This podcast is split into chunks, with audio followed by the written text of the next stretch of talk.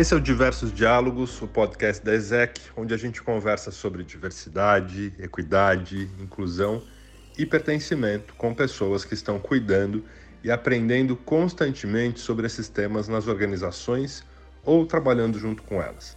No final desse episódio, conta pra gente o que você achou, assim a gente continua dialogando e evoluindo junto.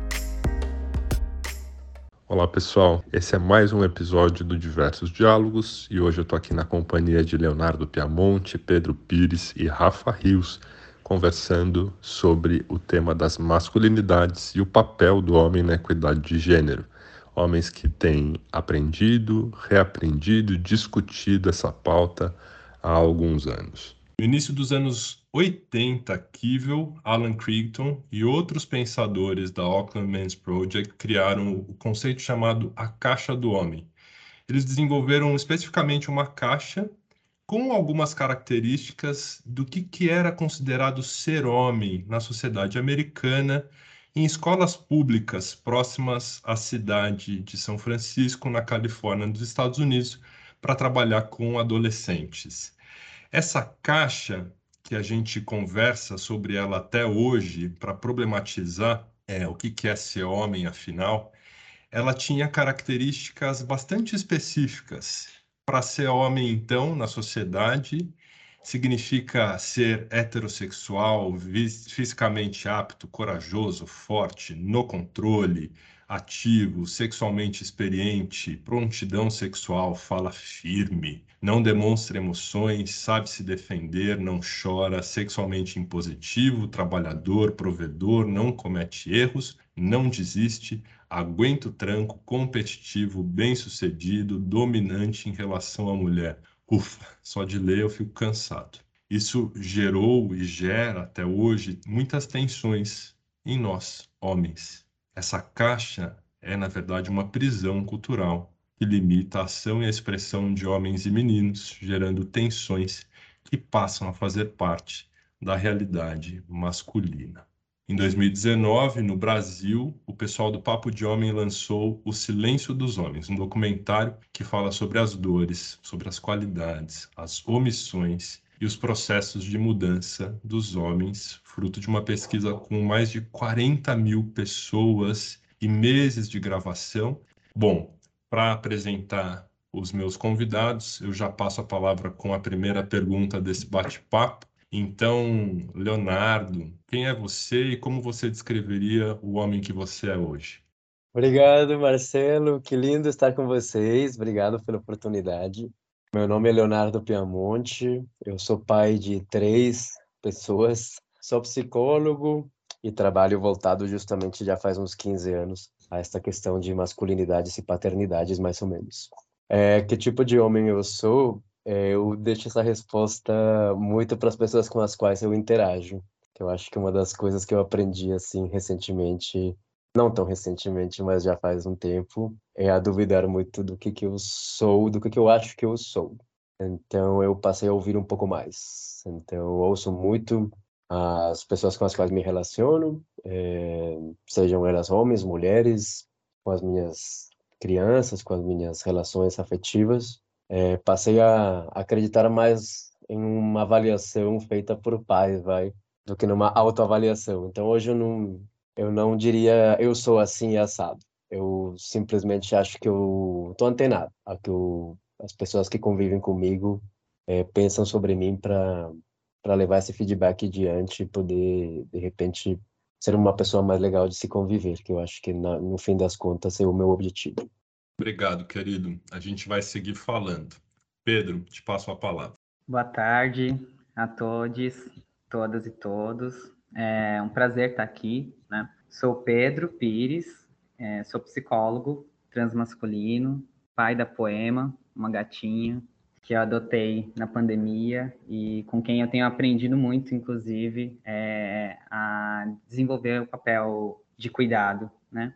E acho que é uma é um grande desafio, né? É, essa questão da masculinidade e o pegando o gancho da pergunta, não o, o, que eu diria é né o homem que eu sou hoje acho que eu estou né entendo que é um processo construção da masculinidade né e a gente nunca é a gente está né é, sempre em, trans, em trânsito, né?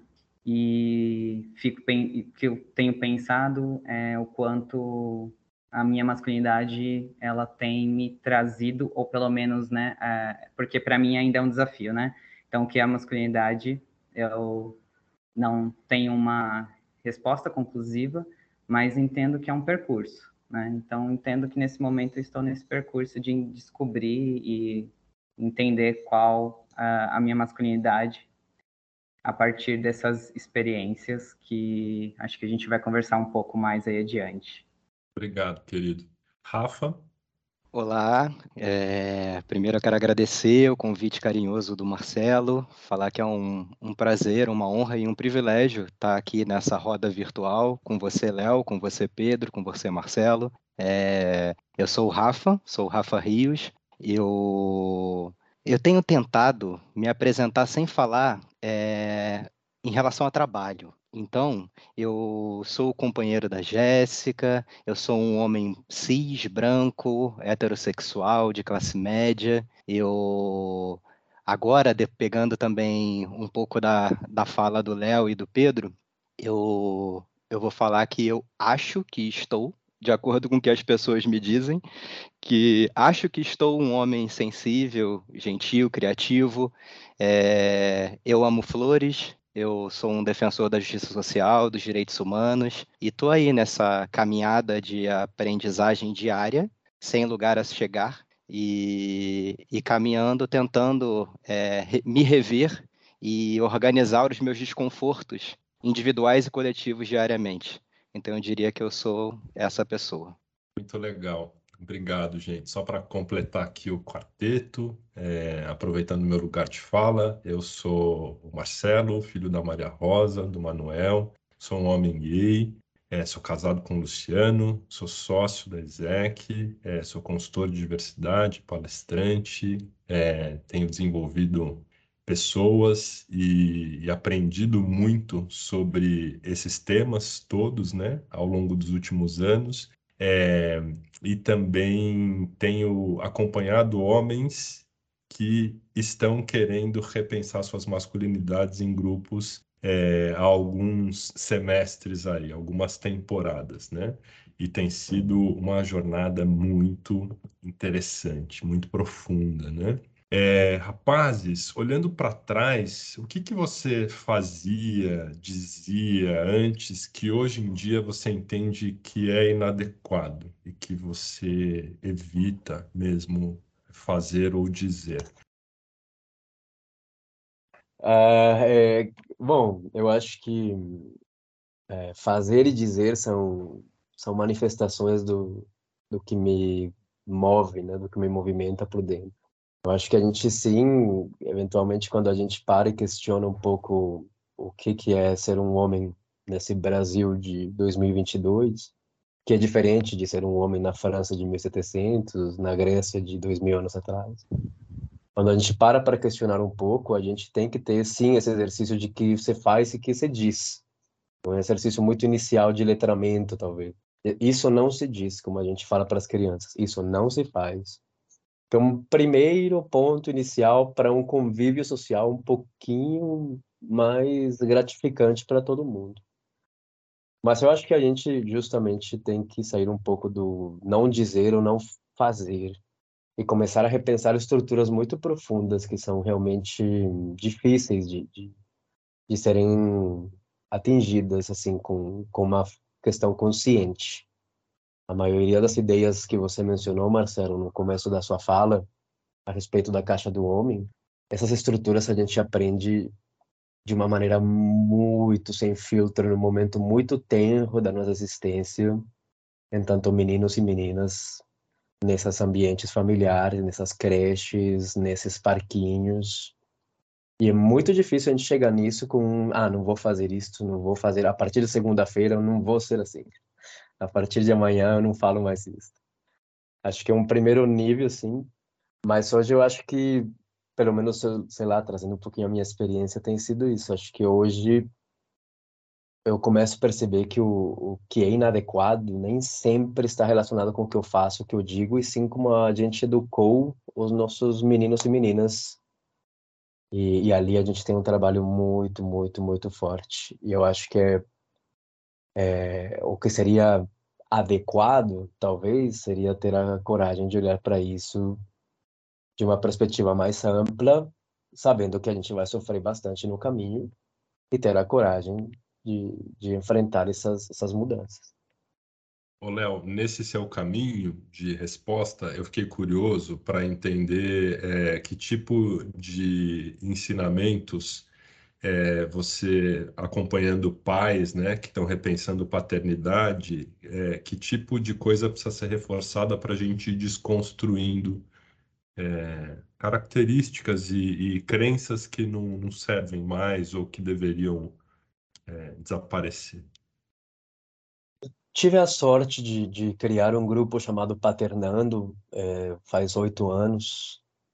É, é, um grupo que eu já não estou mais, eu deixei esse grupo rodando sozinho. Hoje tem um outro grupo de 180 homens. Esse Paternando foi um grupo de 250 caras discutindo paternidade mas discutindo paternidade mesmo, assim, de galera, será que eu faço chá de guaco, primeiro fervo a água, ou coloco o guaco junto e fervo aí, é, chá de maçã, coloca casca, não coloca casca, esse tipo de coisas, pais discutindo dentinhos, discutindo, enfim. É, e aí, eu acho que eu poderia é, concentrar essa tua pergunta em, dois, em duas grandes áreas, que é a maioria dos homens, entanto pais, entanto eh, homens também eh, adultos estão lidando entre um contínuo entre poder e cuidado. A grande maioria dos, dos homens tem questões com as duas coisas. Com o poder, eh, no sentido em que esta questão da equidade de gênero, ela é impossível de avançar. A gente não pode ter a lógica capitalista, vamos dizer assim, de que isso vai avançar para sempre, um PIB que cresce o tempo inteiro. O poder ele é limitado o número de vagas numa diretoria ele é limitado, o número de presidentes da república é limitado, o número de ministros é limitado, o poder é limitado. É, se a gente não desocupar o poder feminino e o poder de outros gêneros, ele não vai ocupar. Então, grande parte dos, dos dilemas dos homens tem a ver com o poder, nesse sentido. É muito difícil desocupar, abrir mão, deixar de decidir. E a outra questão é o cuidado, que a gente ainda não entendeu o cuidado como uma atividade do universo masculino. E esse cuidado aplica para crianças, aplica para relações afetivas, aplica para ambiente, aplica para, enfim, o cuidado do outro, na hora de você tomar cuidado de não infectar essa pessoa com o vírus que possivelmente você tenha, enfim. É, então, eu acho que na minha experiência tem sido assim, desses homens todos e da minha própria experiência tem sido como a gente vai aumentar, ocupar mais os espaços de cuidado sem colonizá-los e como desocupar mais os espaços de poder sem é, abrir mão de uma construção democrática entre os gêneros que estão ali disputando esse poder também. Obrigado, querido. Demais, pessoal. É, fiquei pensando aqui, né, que acho que né, nessa pensar o antes, né, e o agora. Primeiro que eu venho de um lugar muito diferente, né, de como que eu sou socializado, né? Então eu venho de um lugar onde eu sou ensinado a ter que cuidar, né, a ter que servir e eu, eu, e a ter que fazer todo esse essa gestão para um grupo de pessoas, né, que pode ser família, enfim, né, porque o papel da mulher na sociedade é para além da família. É, mas isso é interessante porque quando eu me entendo como transmasculino, né, isso fica em xeque, né, e aí esse é uma das coisas que, que entra em questão, porque agora eu quero ocupar um outro lugar que não é esse que serve, né. Identificar esse machismo, né, então esse desejo, porque também eu sou um cara preto, né, então identificar essa branquitude, esse desejo por um embranquecimento, né, e por ocupar um lugar, né, de colonização, de colonizador, porque é quem está no poder, né? É, assim, é, é, é, muito duro, né? Porque daí me força a ter que olhar para essas estruturas e perceber quem sou eu nesse lugar, né? E como que eu posso construir uma masculinidade que seja possível é, para convívio, né? Para o convívio social, para que seja uma, uma relação saudável comigo mesmo. Olhar para esse lugar de cuidado e entender que esse lugar de cuidado não é sobre é, servir o outro, mas sobre uma questão de singularidade, né, de autocuidado, a gente não tem um objetivo único, então eu, Pedro, não vou descobrir a verdade sobre a masculinidade ou o que é ser homem, que isso vai servir para todo mundo. E a gente vai e a gente consegue construir a partir desses lugares, né, masculinidades possíveis, né? Que eu acho que o, o próprio documentário, né, pensando no documentário Silêncio dos Homens, ele traz muito isso, né? Então, quais as possibilidades, né? Porque essa hegemônica que a gente tem e que é, nos adoece tanto, não, não, tá, não tá bom, né? Mas é, mas é esse, mas é, mas é esse exercício, né? De e é uma responsabilidade de perceber que o que um dia, quando a gente chega nesse mundo, né? Entre aspas, nos foi dado, então o nome, o gênero e qual a caixa que a gente tem que pertencer, é, a gente precisa repensar e construir e, ter, e colocar a mão na massa. Poderia ficar de ouvinte da fala de vocês, assim, porque é, é, é muito bom, assim, aprender nessa troca é, a partir da escuta, né? E, mas indo bem literal a, a, a pergunta que foi formulada, assim, o que eu fazia, eu dizia, que eu entendo hoje como inadequado, é, eu acredito que eu não me dava conta das opressões de gênero. Até como, como uma pessoa que foi socializada no lugar de homem, é, eu fui, fui me dar conta dessas opressões muito recentemente, assim, há, há poucos anos atrás. E aí que eu fui entender o quanto eu reproduzi comportamentos que eu entendo que são absolutamente nocivos na, nas interações sociais, é, trazendo exemplos, assim, o quanto eu reproduzi o humor hostil é, com, com mulheres, sabe, com, com pessoas da comunidade LGBTQIA+, sabe, com pessoas negras e etc. Como, como, eu, como eu reproduzi isso, sabe? Então tem tanta coisa que, que, eu, que eu aprendi e que eu reproduzi, que hoje eu entendo completamente... É, equivocada, sabe? Eu é, rejeitava tudo que se, que se, se colocava como feminino e até numa rejeição, numa rejeição que doía muito individualmente. Então eu acho que, que me dar conta das opressões de gênero começou no lugar de individual, sabe? Dos lugares é, das, dos, das podações de comportamentos. Eu sempre falo que eu, que eu fui uma criança sensível, a, é, ligada às artes, eu quis fazer é, curso de teatro, ser ator, tudo, e isso foi sendo podado. E eu me tornei militar. Eu fui militar da Marinha três anos. E, e dentro das Forças Armadas, assim, eu, eu percebo que eu reproduzi muito o que, que, o que, que se entende dessa virilidade completamente é, nociva, né, social, que nós homens reproduzimos o tempo todo. Então, e, e a partir desse, dessa consciência individual, eu fui me dando conta também do coletivo. E eu fui olhar, sabe, o quanto as mulheres, principalmente, sofrem com as opressões de gênero. E, e isso, e isso foi me trazendo mais consciência e responsabilidade para os meus pensamentos, palavras e atos. É, é um exercício diário. Porque várias vezes eu me pego pensando, falando e até agindo de forma muito machista.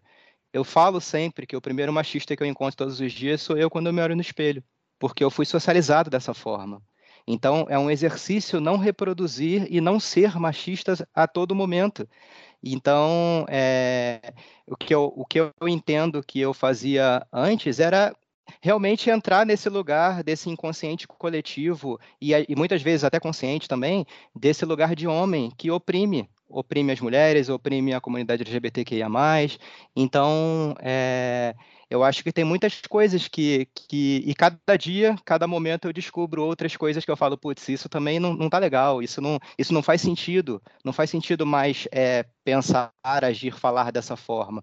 Então tem muita coisa, muita coisa. Hoje eu olho até nas minhas interações, assim, na minha vivência, que eu, eu lembro de, de situações que eu falo, nossa, eu, eu agi dessa forma.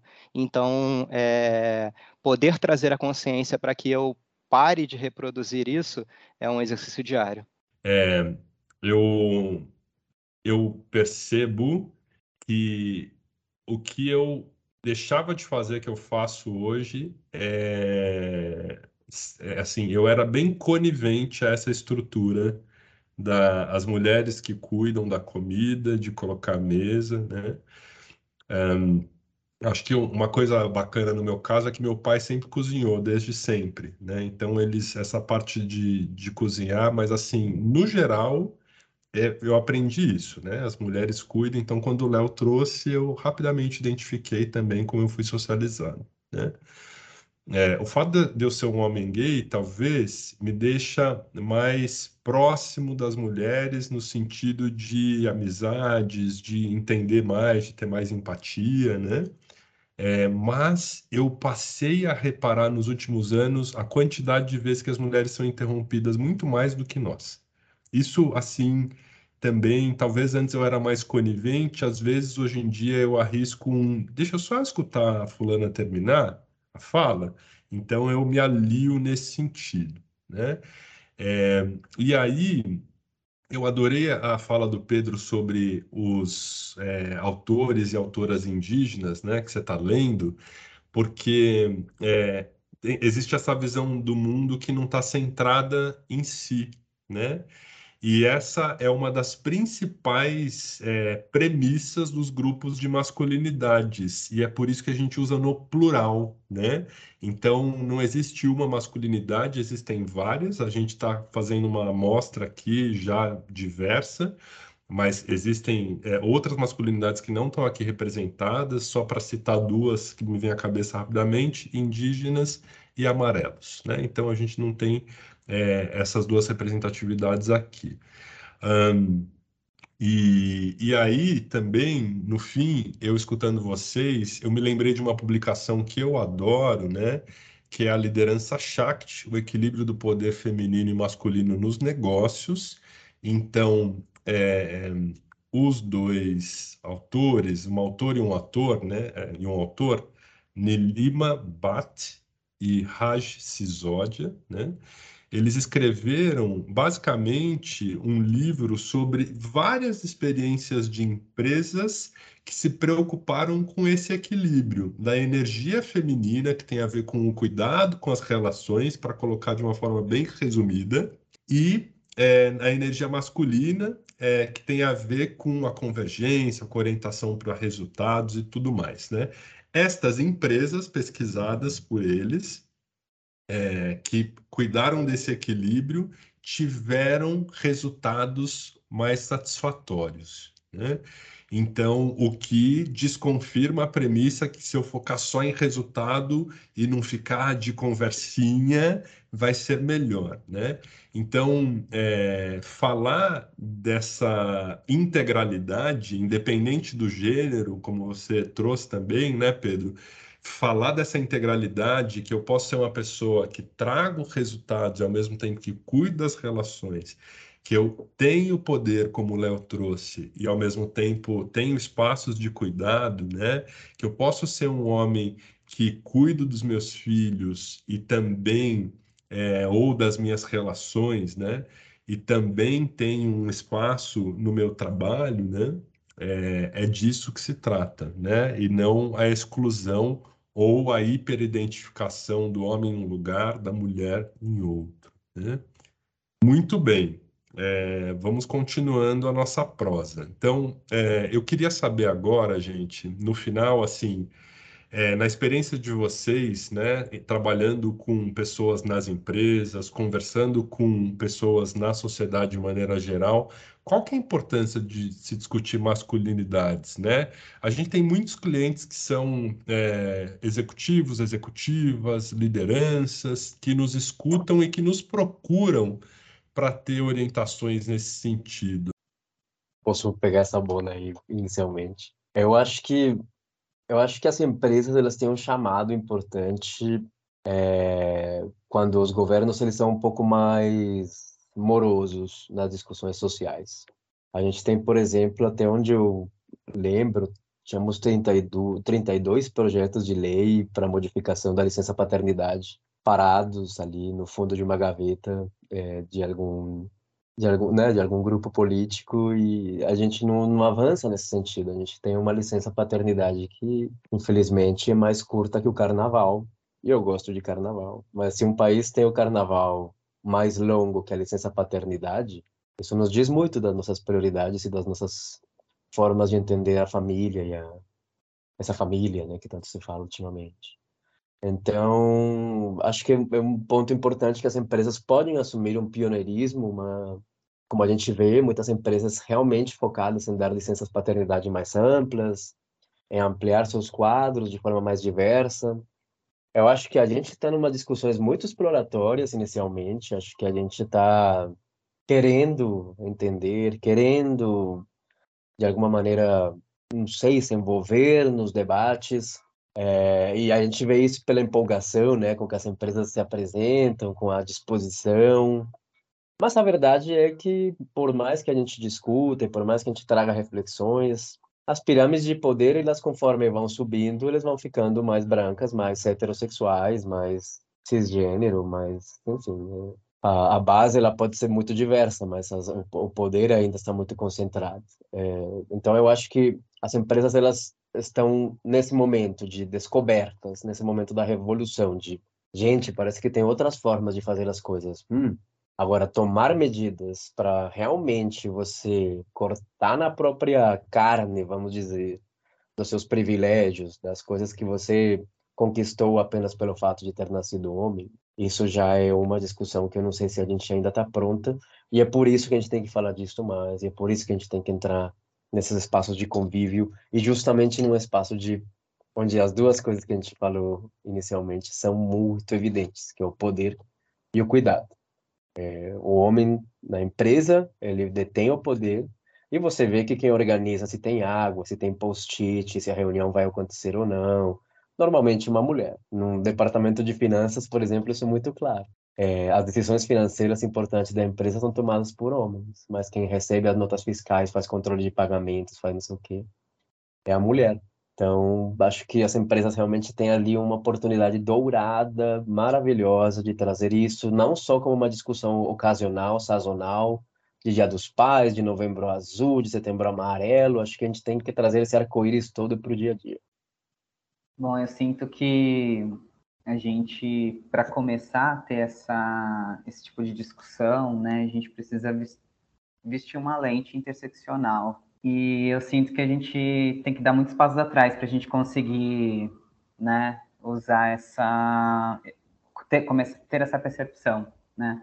As mulheres já trouxeram isso há muito tempo para a gente pensar, discutir. Né? O Marcelo trouxe né, que os primeiros grupos né, de masculinidade nos anos 80 mas olha tanto, né? Anos 80 que faz tempo, mas também não é tanto tempo assim, né? E o quanto a gente ainda tá. Eu tenho a sensação de que a gente está no mesmo lugar, sabe? A gente ainda roda, roda, roda e cai no mesmo lugar.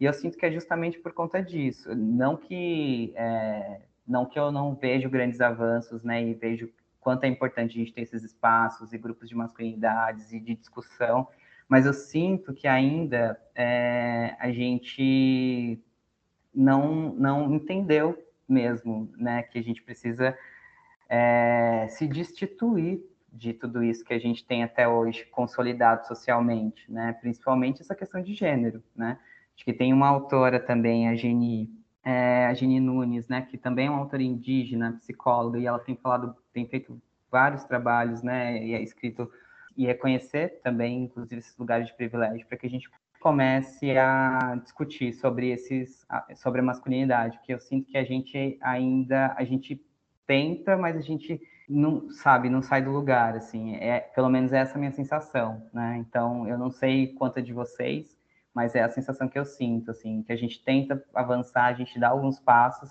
mas aí a gente sempre vê, putz, olha lá, né?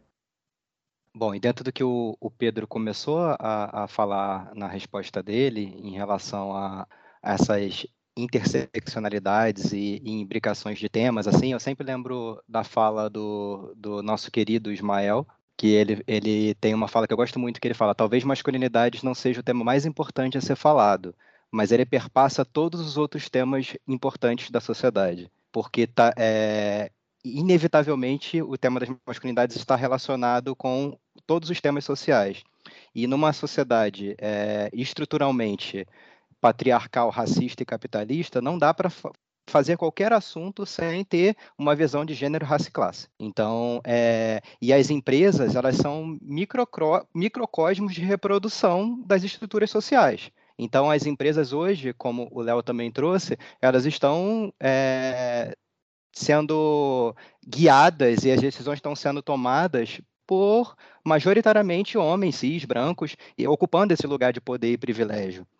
Então, eu acredito que trazer é, as discussões de masculinidade para as empresas é uma oportunidade de começar a sensibilizar essas pessoas que ainda estão no poder a entenderem que é necessário abrir espaço e que é necessário abrir oportunidades para pessoas com vivências diferentes das deles. E eu falo deles no masculino mesmo, porque é exatamente assim. Então, é, é entender que uma empresa onde as pessoas que tomam as decisões são pessoas que têm vivências múltiplas, essas decisões são muito melhores, entendeu? Eu sempre trago essa, essa, o exemplo, assim, é como é, buscar uma resposta dentro de uma caixinha, e se, se, a gente só tem homens decidindo, homens brancos decidindo a, a questão, a, a resposta vai ser sempre a mesma. Quando a gente tem uma caixinha com experiências múltiplas, de vivências múltiplas por pessoas que foram socializadas e tiveram maneiras diferentes de viver, essas respostas vão ser muito mais criativas, ricas e proporcionarão muito mais grandeza. Então, é, fugindo dessa lógica de que ah, a empresa que tem diversidade lucra mais, porque isso está, está dentro da lógica capitalista, eu acho que a empresa que tem, que integra, pertence, respeita e traz realmente, principalmente para os espaços de liderança e poder, as pessoas com vivências múltiplas, ela ganha muito no, no, na possibilidade de expansão e de, de, construção de uma sociedade melhor, né? Então, eu acredito que discutir masculinidade nas empresas, ela é, é um passo, assim, necessário. Eu, inclusive, tive a oportunidade de ir em muitas empresas falar, até para usar o meu lugar é, de privilégio, porque eu, dentro dos meus marcadores sociais, sou muito mais escutado do que outras pessoas. Outras pessoas sequer passam da portaria das empresas que eu entro. Então, é, poder estar lá e trazer a consciência crítica, a reflexão e trazer é, a oportunidade de, de, pelo menos, talvez afetar um pouco aquela pessoa a pensar um pouquinho diferente, talvez seja o meu propósito de vida, não sei, talvez seja minha, minha, minha, minha é, a maneira que eu tenho dentro do meu lugar também, é, acima de tudo, com, obviamente, com o meu, com meu comportamento diário, mas também trazer esse, principalmente nos lugares onde as, as pessoas com marcadores sociais é, que são majoritariamente, historicamente, de vulnerabilidade, não acessam é que eu possa estar tá lá para poder, para poder, enfim, questionar o que está sendo reproduzido. Então, é, eu acredito, eu concordo com Pedro que não dá nem para falar que é um movimento, eu acho que é uma, uma coisa muito embrionária ainda, e que, e que eu, mas eu acredito que possa, com muito esforço ainda e muito, muito trabalho, é, começar a mudar dentro das próximas, das próximas décadas e gerações, assim. Então é por aí. Legal, pessoal. Para a gente é, começar a trazer exemplos práticos, né? Qual que é o nosso papel como homem para acelerar a equidade de gênero? O que, que a gente pode fazer na prática com os nossos amigos, amigas, amigues, dentro, fora das empresas? Como é que vocês têm se posicionado é, de cada lugar aqui de fala que a gente representa para acelerar a equidade de gênero na prática? Eu acho que a gente primeiro seria legal a gente pensar que essa questão que a gente chama de equidade de gênero, por não ter um nome melhor, eu acho que não deveria ser chamado de causa nem de movimento. Eu acho que é uma ética. Acho que é uma é uma ética de vida. Assim, pelo menos eu gostaria de entendê-la assim na minha vida quando você passa a observar o, o tipo de injustiça, o tipo de, de, desequilíbrio, o tipo de carga, é, se você consegue conviver com isso e está tudo certo, bom, não sei, eu não consigo. Para mim é uma ética do mínimo ao, ao, ao, ao mais amplo. Então, é, qual que é o nosso papel? Eu acho que o Rafa foi feliz nessa colocação, justamente. Você tem umas cartas aí que pode jogar, tem uns marcadores sociais que podem te abrir espaços. É muito diferente eu me posicionar num grupo de homens a uma mulher se posicionar num grupo de homens, é muito diferente a forma como eu sou ouvido, a forma como eu sou levado em consideração, na minha opinião. E, e eu acho que se trata justamente disso, se trata de, de que sim, às vezes você vai ter que ser o chato, às vezes você vai ter que ser o pentelho. Acho que não é uma questão de, de iniciar um debate masculino para vencer e ganhar e mostrar e convencer e ganhar as palmas e os cookies. Acho que não é disso.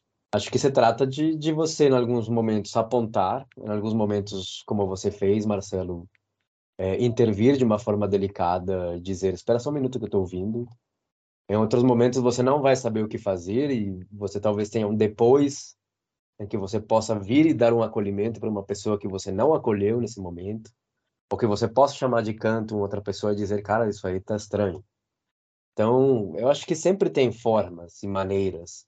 Se trata de bancar um super-herói, a gente precisa de consciências. Então, eu acho que por ali, acho que por onde começar, acho que esse movimento assim, né, de de você começar a ouvir um pouco mais, começar a entender um pouco mais. Assim, eu não acho que a gente esteja realmente assim andando para algum lugar. Eu concordo muito com o Pedro nesse sentido. Não acho que a gente esteja realmente evoluindo em si. Eu acho que a gente está às voltas com uma questão, isso sim. É, e que dessa, dessas voltas, em algum momento, alguma coisa aparece, como as grandes, os grandes desafios da nossa humanidade sempre foi assim. Hoje o nosso desafio ele se apresenta como um desafio comportamental, como um desafio ético, né? Hoje a gente não tem problema em gerar energia, a gente tem problemas em fazer com que a energia chegue em todo mundo de forma justa. Então, assim, nosso desafio hoje é muito mais ético do que de capacidade técnica. Por isso, talvez a gente precise mais do que se, né, se vangloriar e mostrar os fatos e as conquistas dessa minha masculinidade, e gata, me liga que o patriarcado vai cair. Acho que não se trata disso, se trata mais de, de você começar a ouvir um pouco mais, começar a entender do que, que se trata. E sim, vai ter que ler, vai ter que ouvir, vai ter que. E isso aqui possivelmente não vai mudar, possivelmente vai piorar. Quanto mais você demorar a entrar nessa discussão, possivelmente mais difícil será entrar nesse trem depois. E você ficará como, como isso, como um ser um pouco mais arcaico, uma pessoa desatualizada, e que infelizmente não é muito legal de se conviver. Então acho que é, pode ser por aí, começar por aí, Marcelo. Bom, eu tenho algumas coisas que eu tenho pensado a respeito, né, desse ou de tentar, né? Eu gostei muito do que o Léo falou, né, da, da ética. Acho que sinto que é por aí também, né? Fico sempre pensando nisso, né? Como pensar modos ou é, intervenções, né, que caiba para mim, que caiba para o Léo, que caiba para o Rafa, que caiba para o Marcelo, né, porque a gente tem uma ideia muito punitiv punitivista, né, das coisas. Então, sei lá, você fez uma coisa que não é legal, o que você faz? Cancela, briga, bate, sei lá, né, exclui. E eu fico pensando como que a gente faz o contrário, né? Então a gente acolhe, né? Por muito tempo fiz muitos grupos, assim, comecei com um grupo de feminilidade, que passou a ser transfeminista, que depois virou de masculinidade. Então fui fui transitando nessa onda, assim, e que para mim acho que é uma forma, né, de como que eu consigo é, fazer, desenvolver isso na prática, porque, bom, eu não sou lido como homem por muitos então, eu não tenho esse alcance, por exemplo, né, que o Rafa trouxe, é, que seria o privilégio dele, né, de entrar nas empresas e poder levar essa, essa discussão, né, que eu nem chego lá, por exemplo, né, e só chego quando é em momentos específicos e é isso. Então, ou seja, eu tenho tentado pensar isso com os próximos, com as pessoas próximas que não estão dentro dessa bolha, né, então, sei lá, é, ah, cara, coisa simples, assim, bem básica mesmo, assim. Quando eu, dava, quando eu fazia grupos e encontros, eu pensava sempre dinâmicas que traziam coisas do cotidiano. Então, assim, o que, que você faz no seu dia a dia? Como você faz?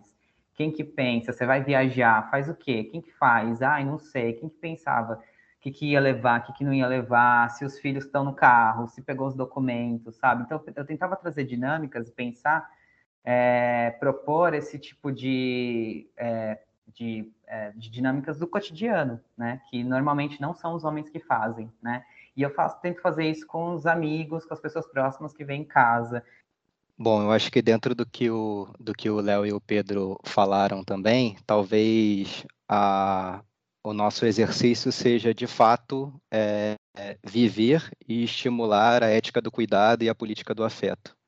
Eu acho que são, são dois caminhos, assim, e, acima de tudo, estimular, viver novas referências e possibilidades de masculinidade que respeitem as subjetividades, tanto a sua, individualmente, quanto coletiva. Então, que respeitem todas as pessoas, né? E, e eu acredito que o lugar de, de exemplo prático, assim, eu concordo muito com o Pedro, assim, são em coisas, em coisas simples, assim, é, do cotidiano mesmo. Como que, como que eu interajo e me relaciono com, com as pessoas com quais eu, eu, eu lido todos os dias, assim, sejam, sejam elas homens ou mulheres. Eu estou reproduzindo, eu tô, eu tô oprimindo, eu estou trazendo consciência para isso.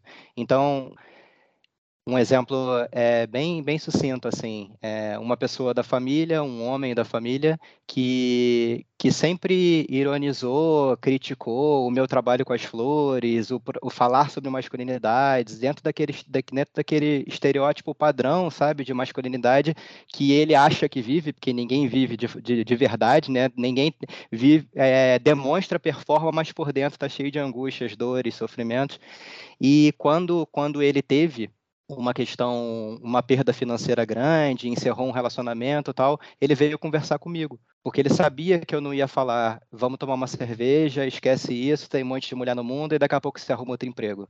Eu ia falar para ele, puta, como que você está se sentindo? Como, como que isso, como que isso bate para você? O que que, o que, que, o, é, o que que você acha que você pode fazer para sair dessa situação? Sabe? E vamos caminhar junto, eu tô aqui, sabe? E dar abraço, sabe? Dar um beijo no rosto e falar, puta, eu tô contigo. Então, talvez é, ser essa, esse espaço e essa possibilidade de acolhimento e estimular desde, sabe, do, das crianças pequenas, assim, esse lugar de acolhimento, sabe, de cuidado, de afeto, principalmente nós homens, é, pensando, tipo, a, a grande maioria das, das profissões de cuidado são, são majoritariamente ocupadas por mulheres, né? Então, é trazer, trazer esse lugar de cuidado, seja em todos os, os ambientes, assim. Eu tenho também um, um, um primo da, da, da, minha companheira que ele sempre fala assim, sabe, que, que eu já levei para rodas de masculinidades. Hoje ele está com 17 anos e ele traz reflexões incríveis, assim, que eu falo, cara, quisera eu com 17 anos trazer as reflexões de masculinidade que ele já está trazendo e está pensando. Então, isso me traz um pouco de esperança no sentido paulo freireano de esperançar, mesmo que as coisas é, fazer a esperança acontecer, né? E eu acho que enfim, são na, nas pequenas coisas, assim, é, nas atitudes diárias. Eu sempre brinco, né, que aqui é o atacado, né? O que, que a gente faz no varejo? O que, que a gente está fazendo no dia a dia? O que, que a gente está fazendo, sabe, em relação a, a, todas as pessoas com as quais a gente se relaciona? Então, acho que é um pouco por aí. Legal. É, eu fiquei com vontade de complementar também aqui, né? É, eu tenho é um pensamento prático aqui para complementar. Eu acho que a primeira, a primeira coisa para a gente realmente ajudar na equidade de gênero é perguntar para mulheres que estão ao nosso redor qual, como que elas veem o nosso comportamento.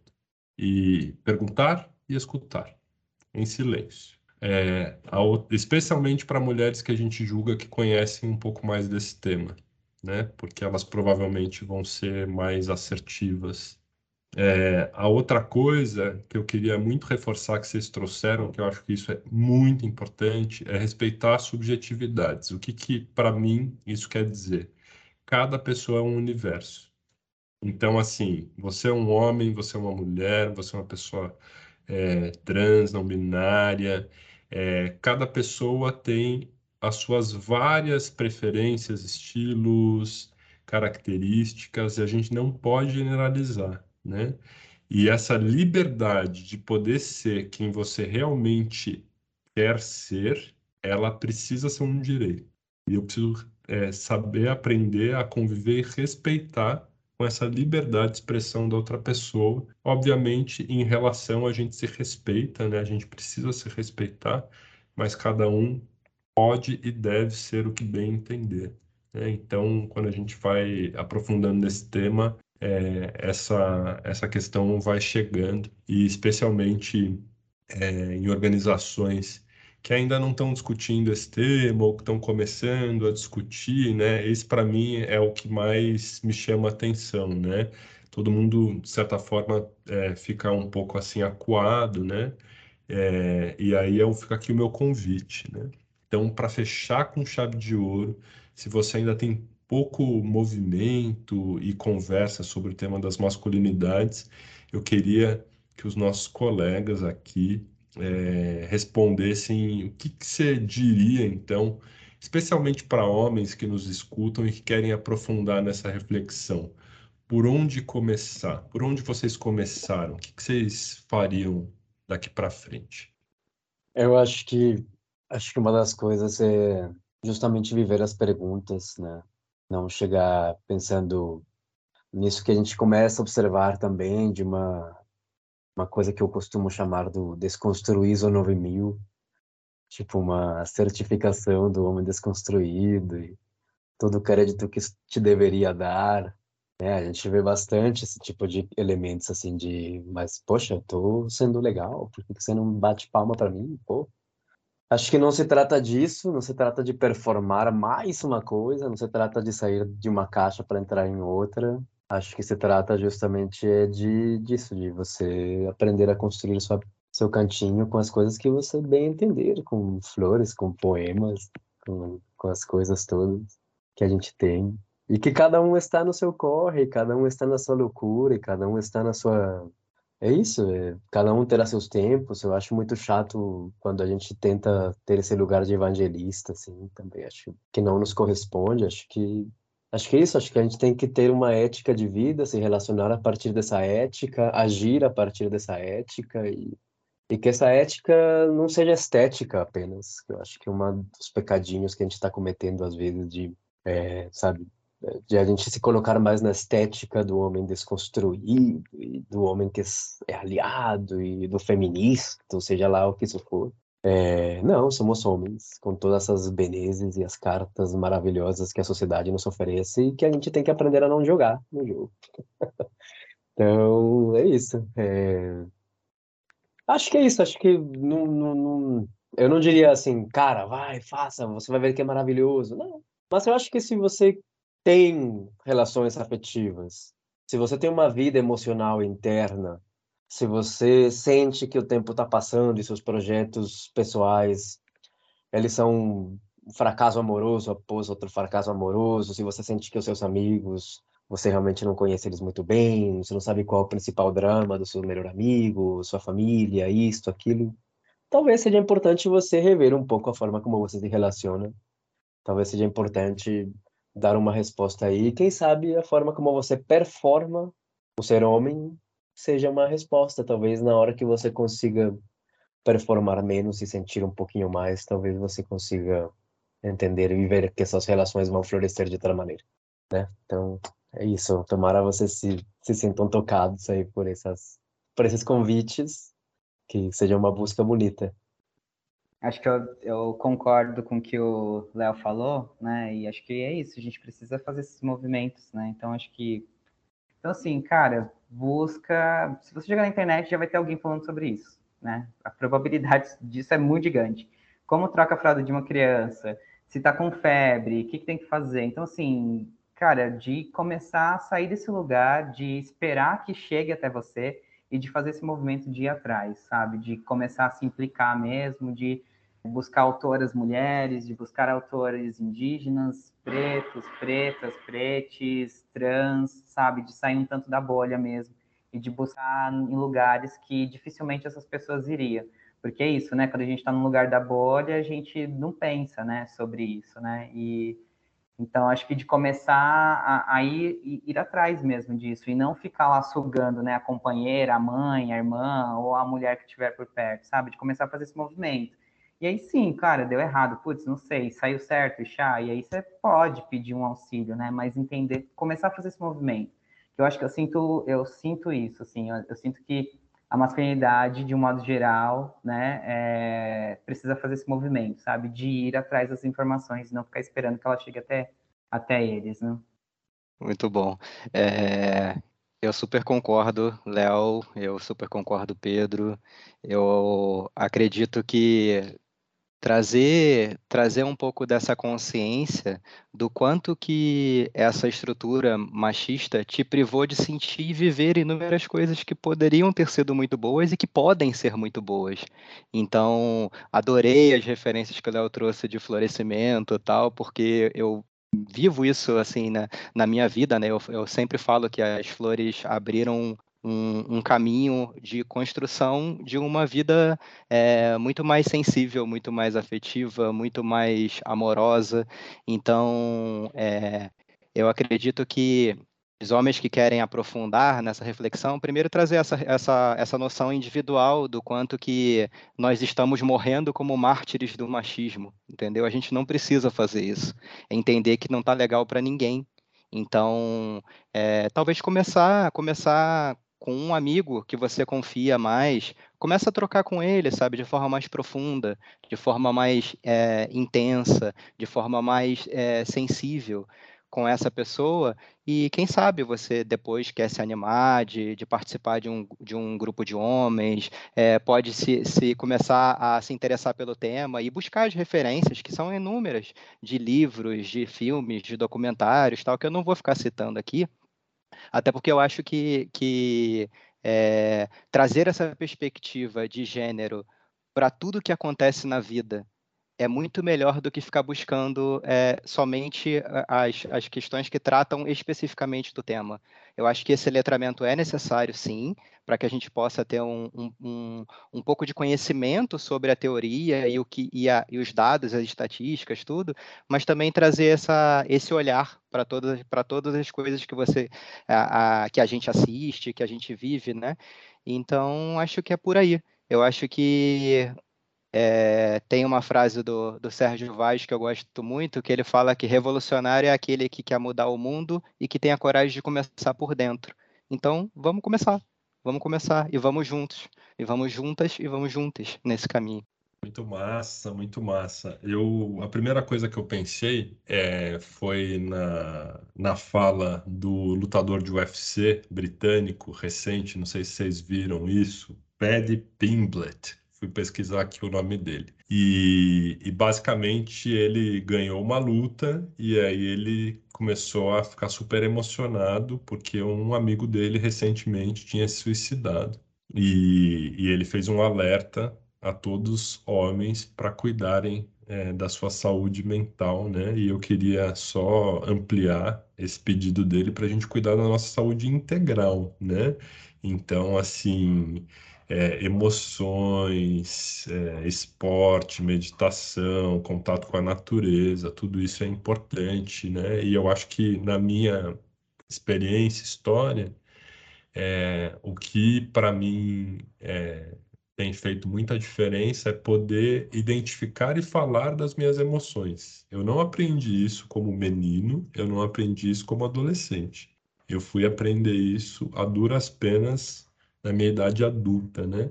E no Silêncio dos Homens é, é, é, levantado esse número da maioria dos homens não querem ou não, não, não fazem terapia, né? Então, por algum motivo, a gente aprendeu no nosso contexto a ter que lidar com as coisas, matar no peito, vai lá, homem não chora, essa coisa toda, né?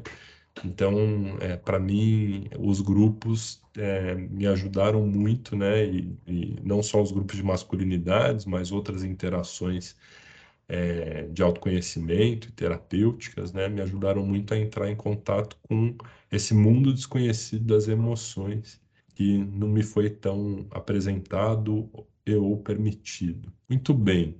Bom, rapazes, muito obrigado por essa conversa. É, eu desejo que a gente possa se encontrar presencialmente para celebrar esse nosso momento, né? E para você que nos escutou, em breve a gente vai ter mais um episódio de diversos diálogos da ESEC.